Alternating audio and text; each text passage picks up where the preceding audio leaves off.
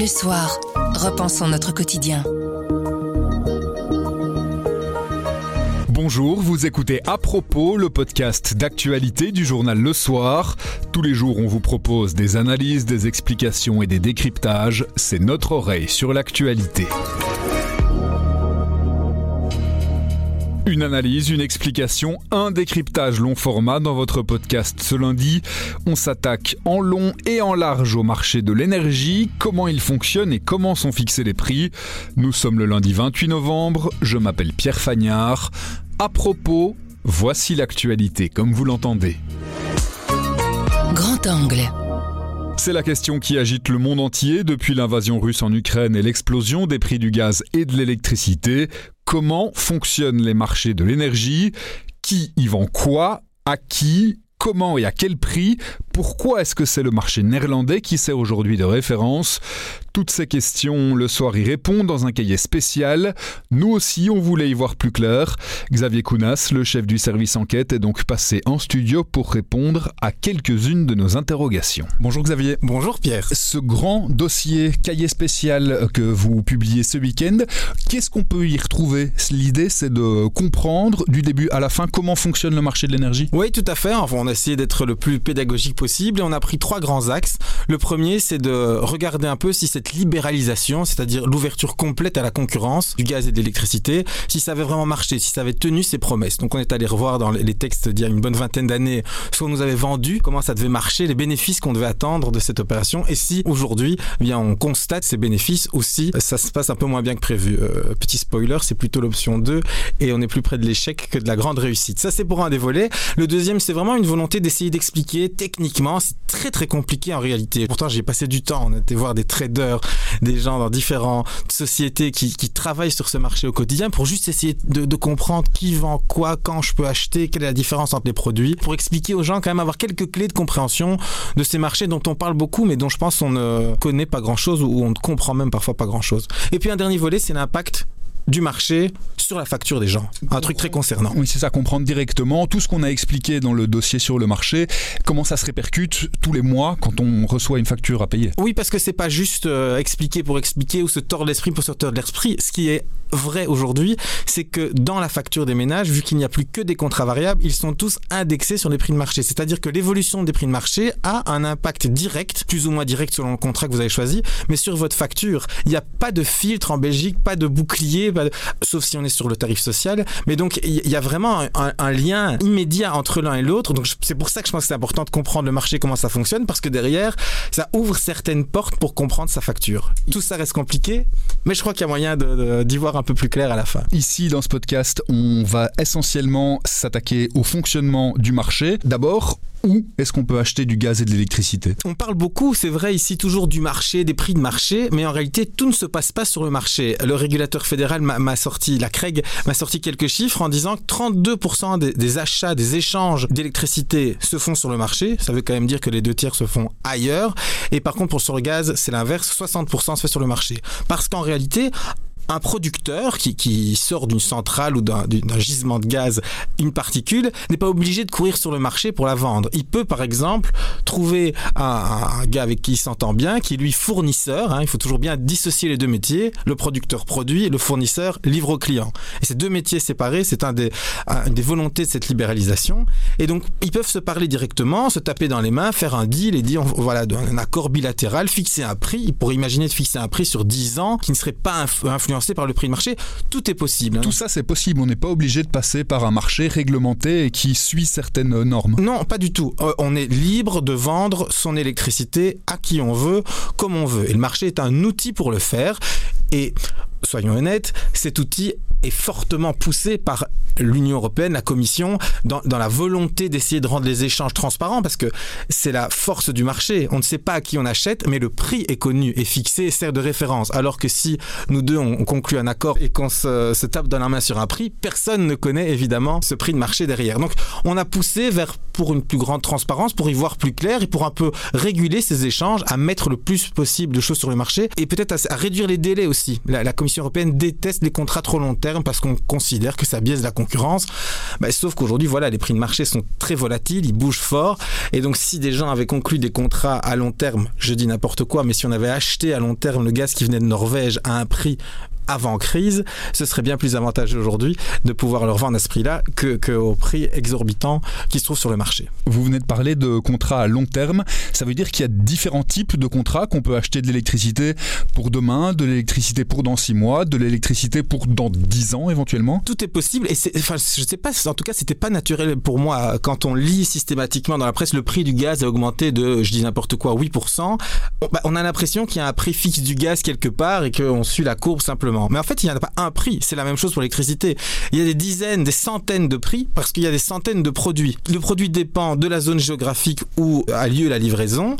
Elle dépend aussi du type de produit qu'on achète, du type de contrat. C'est-à-dire qu'on peut acheter de l'électricité ou du gaz pour tout de suite, pour dans le quart d'heure, pour dans l'heure, pour demain, pour dans un mois, pour dans un trimestre, pour dans un an, parfois pour dans quatre ans. Et il y a une multitude de produits comme ça qui se sont créés et chaque produit a son propre prix. Oui, c'est ça. Avec toutes ces variables, ça influence le prix, évidemment. Oui, oui, donc chaque, en fonction du moment où on achète, on voit par exemple typiquement qu'aujourd'hui, sur le marché long terme du gaz, en 2026, si on achète, mais je sais pas qui fait ça aujourd'hui, on peut, c'est possible, on peut déjà acheter du gaz pour livraison en 2026 et le prix est euh, autour de 50 euros du mégawattheure, donc il est vraiment beaucoup plus bas et euh, il revient entre guillemets à une normale. Et donc il pourrait se couvrir en fait, hein, les fournisseurs, on pourrait commencer déjà à acheter maintenant. Chacun a sa stratégie, c'est un des secrets les mieux gardés euh, au sein de chacun des fournisseurs parce qu'évidemment évidemment, c'est du trading, c'est une stratégie d'achat, savoir quand on achète, sur quel produit.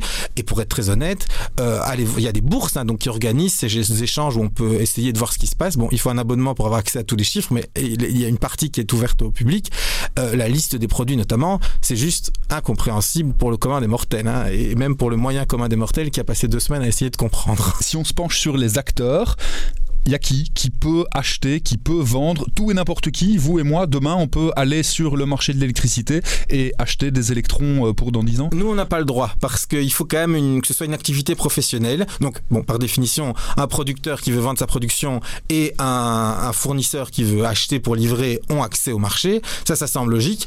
Les gestionnaires de réseau aussi, avec une fonction très particulière, c'est que comme ils sont en charge de l'équilibre sur les réseaux, c'est-à-dire qu'à tout moment, ce qui est consommé doit correspondre à ce qui est injecté sur le réseau. Et comme ce n'est jamais le cas, c'est au gestionnaire de réseau de faire cette espèce de, buffer, de compensation pour veiller à ce que l'équilibre soit euh, permanent. Et donc eux aussi doivent aller acheter sur un marché spécifique, à nouveau des produits spécifiques. On appelle ça un marché d'équilibrage. Ce qui démultiplie un peu plus le nombre de produits. Tout à fait. Et puis alors il y a quand même des spéculateurs, des traders, je sais pas comment il faut les appeler, en tout cas des financiers purs. Aujourd'hui, et c'est d'ailleurs pareil sur d'autres euh, d'autres matières premières, mais on peut aussi spéculer sur le prix du gaz et de l'électricité. On peut acheter des produits dérivés qui sont encore plus complexes que les produits euh, traditionnels, mais donc juste euh, se projeter sur l'évolution à la baisse ou à la hausse des prix et essayer de gagner de l'argent, de miser sur la volatilité, de miser sur une hausse ou sur une baisse. Et il y a quand même une part énorme de traders de ce type qui sont des traders professionnels, beaucoup sont basés à Londres, en Suisse également, et je dois bien être honnête, c'est un des points qui reste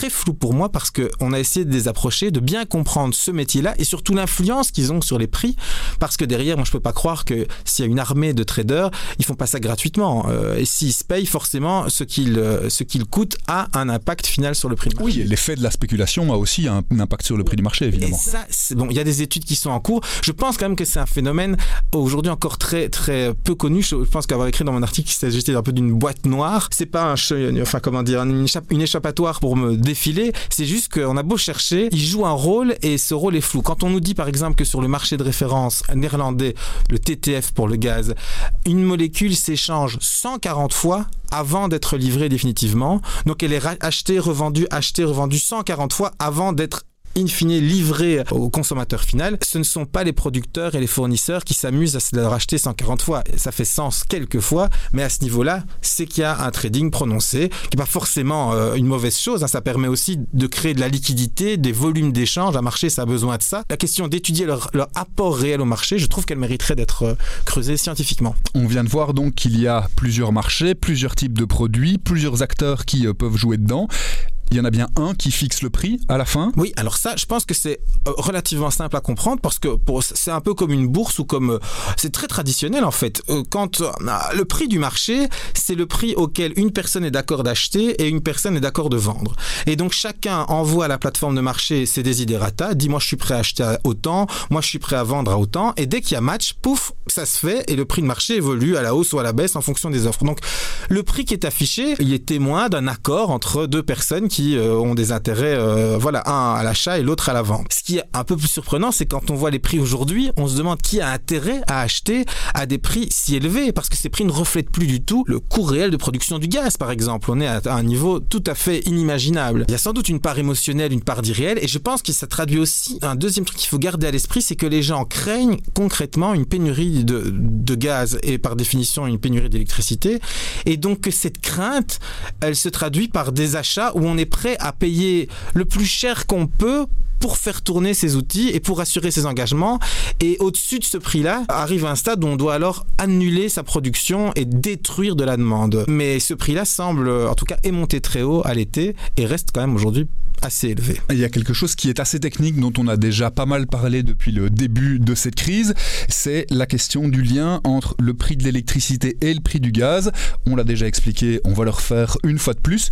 Pourquoi est-ce que au final le prix de l'électricité est intimement lié à celui du gaz? Je vais essayer d'expliquer ça le plus simplement possible parce que c'est vrai qu'il faut un peu s'accrocher. En réalité, le prix d'électricité n'écrit nulle part qu'il est indexé ou multiplié par la façon dont le cours du gaz évolue. Il n'y a pas une règle qui dit prix d'électricité égale deux fois prix du gaz. Non, il existe un marché, le marché journalier, DED, le marché spot, c'est tout des synonymes, de l'électricité qui est en fait tout à fait particulier celui-là et celui-là seul, pour l'électricité uniquement, eh bien chaque jour, toute personne au niveau européen qui dispose encore de capacité de production, donc qui n'a pas déjà vendu l'électricité qui va produire le lendemain, elle est obligée de remettre offre et de dire moi j'ai de la capacité, je suis prêt à la vendre, et on est obligé de fixer le prix d'une certaine façon. En gros, le prix correspond au coût réel d'un nouveau kilowattheure, donc d'une unité de consommation supplémentaire.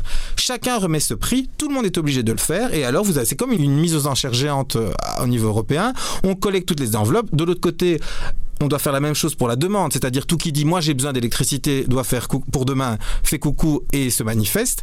Et après on croise les deux et on fait selon ce qu'on appelle l'ordre de mérite, le merit order.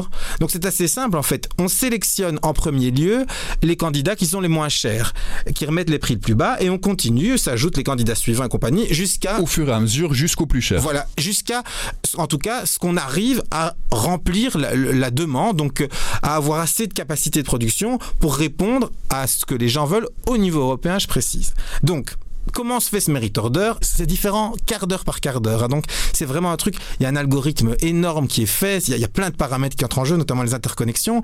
Mais pour simplifier, traditionnellement, les énergies renouvelables arrivent en premier lieu parce qu'elles sont les moins chères, elles peuvent tourner pour rien, parfois même bah, pour un prix négatif. Derrière le nucléaire amorti, qui est moins cher et donc qui, qui arrive toujours dans l'offre. Et souvent on a besoin et du renouvelable et du nucléaire pour répondre à la demande. Et puis le troisième truc qui vient se greffer dans cet ordre de mérite, ce sont les centrales au gaz, toujours de la moins chère à la plus chère.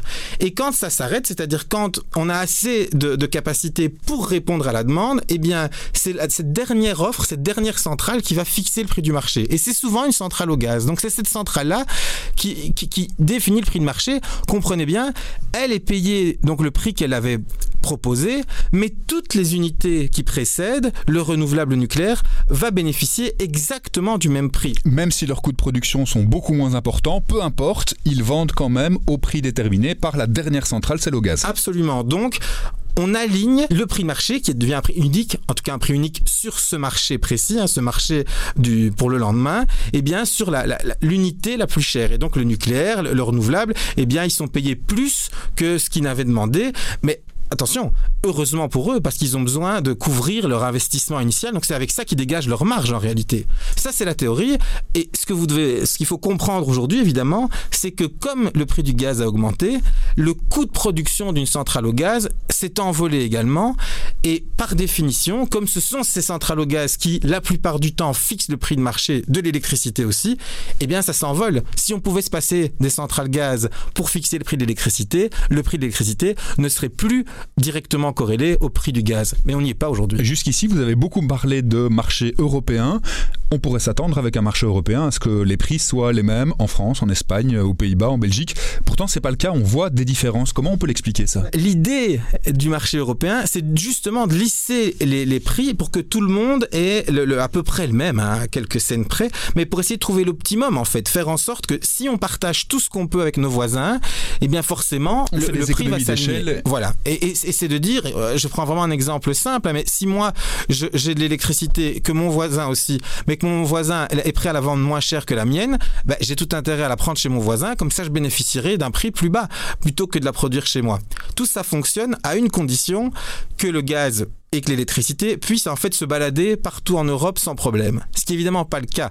Physiquement, il y a des réseaux, il y a des interconnexions, et donc à un moment, il y a une limite physique au fait qu'on puisse s'échanger et, et, transbahuter facilement des particules de gaz ou des particules d'électricité. imaginons, je suis dans le nord du Danemark, je peux pas d'un claquement de doigts dire, ok, je veux 37 euh, MWh maintenant, ils vont pas arriver comme ça, comme par magie devant ma porte. Si vous les achetez au Danemark, évidemment, ils vont arriver. Si vous les achetez sur un marché qui est situé à, 5 pays d'écart, enfin, ou, ou à à 5000 km, évidemment que quand vous avez le produit, c'est très bien, mais il va vous être livré dans ce, dans, dans ce pays euh, lointain et il faudrait pouvoir imaginer que via les interconnexions et via le réseau, on puisse systématiquement le ramener jusqu'à là. Sauf que dans les faits, ça, c'est pas possible. Il y a une limite matérielle au réseau et c'est pour ça que les prix, parfois, s'écartent. Et c'est ce qu'on vit absolument pour l'instant. C'est-à-dire que si les pays sont bien interconnectés et que le marché fonctionne bien, mais grosso modo, les prix sont les mêmes. Et c'est ce qu'on voit en période normale. Hein.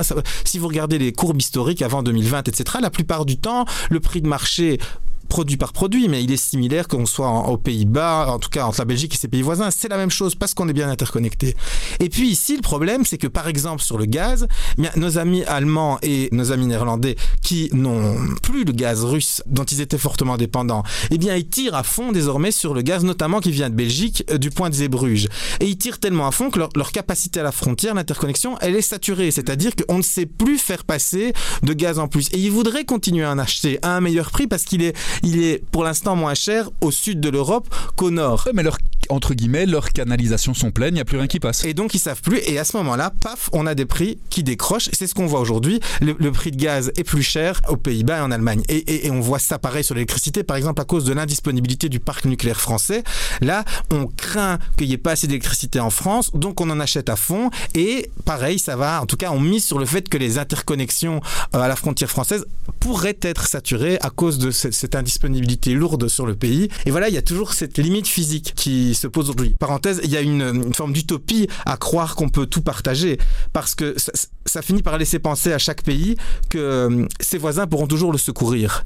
Or, il faut pas oublier un deuxième point, c'est que les pays doivent quand même avoir leur capacité propre et une bonne partie d'autonomie énergétique parce que les, pays ne peuvent pas vous fournir. Si chaque pays pense que son voisin va toujours pouvoir l'aider, à un moment, collectivement, on va être dans la mouise. Ça va effectivement plus marcher. Depuis euh, le début de la crise, dans euh, les articles qui euh, traitaient du prix de l'énergie, il y a un acronyme qui est revenu extrêmement souvent. Le TTF, c'est le marché néerlandais du prix du gaz. Pourquoi est-ce que c'est celui-là le modèle de référence? Alors, ils ont tous un petit nom. En Belgique, on dit ZTP. c'est toujours un, nom en trois lettres. Et donc, c'est vrai qu'on ne parle que du TTF. Bah, historiquement, en fait, les Européens voulaient un, prix de gaz de référence pour l'Europe, pour pouvoir dire aux Américains, aux Chinois, voilà notre prix en euros.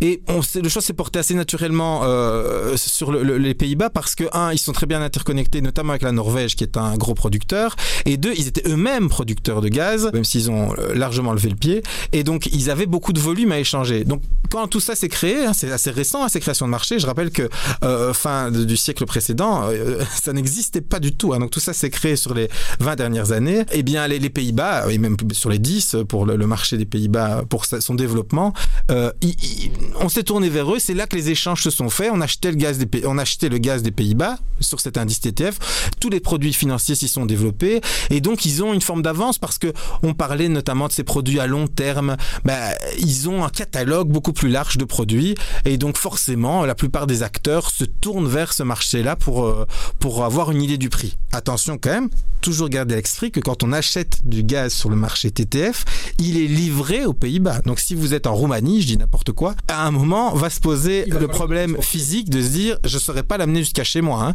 Donc, et pour nous, c'est facile évidemment parce qu'en Belgique, on peut acheter, du, ça fait même sens physiquement de l'acheter. Il suffit d'acheter le gaz aux Pays-Bas, d'acheter, de réserver une capacité à l'interconnexion entre nos deux pays et de prévenir les gestionnaires de réseau que qu'on fait ce, ce circuit-là. Et le gaz arrive chez nous. Ça, ça se fait. Et, et, et on comprend la logique à la fois entre l'achat financier et le transport physique. Ce qui est parfois un peu plus déstabilisant, je trouve, en tout cas pour moi, c'est de voir des pays beaucoup plus lointains qui euh, misent aussi et qui, qui scrutent à ce point ce marché néerlandais. En guise de conclusion, est-ce qu'on peut dire que c'est le marché qui est le grand méchant de toute cette histoire? C'est le marché qui est responsable de tous les maux? Mais J'ai peur que de, de la discussion qu'on a eue, les gens sortent avec cette conclusion. Or, je pense que c'est pas le cas. Euh, il y, y, a une erreur, enfin c'est pas moi qui le dis, hein. il y a plein d'autres gens qui, qui l'ont dit avant moi, je pense notamment à Jean-Pierre Hansen dans une interview. L'erreur de l'Europe, c'est d'avoir cru que le marché pouvait tout résoudre. Ça ne veut pas dire que le, le marché n'est bon à rien. Comme outil pour s'échanger, pour fixer un prix de l'électricité, je pense que c'est un très bon outil et qu'il a été bien développé.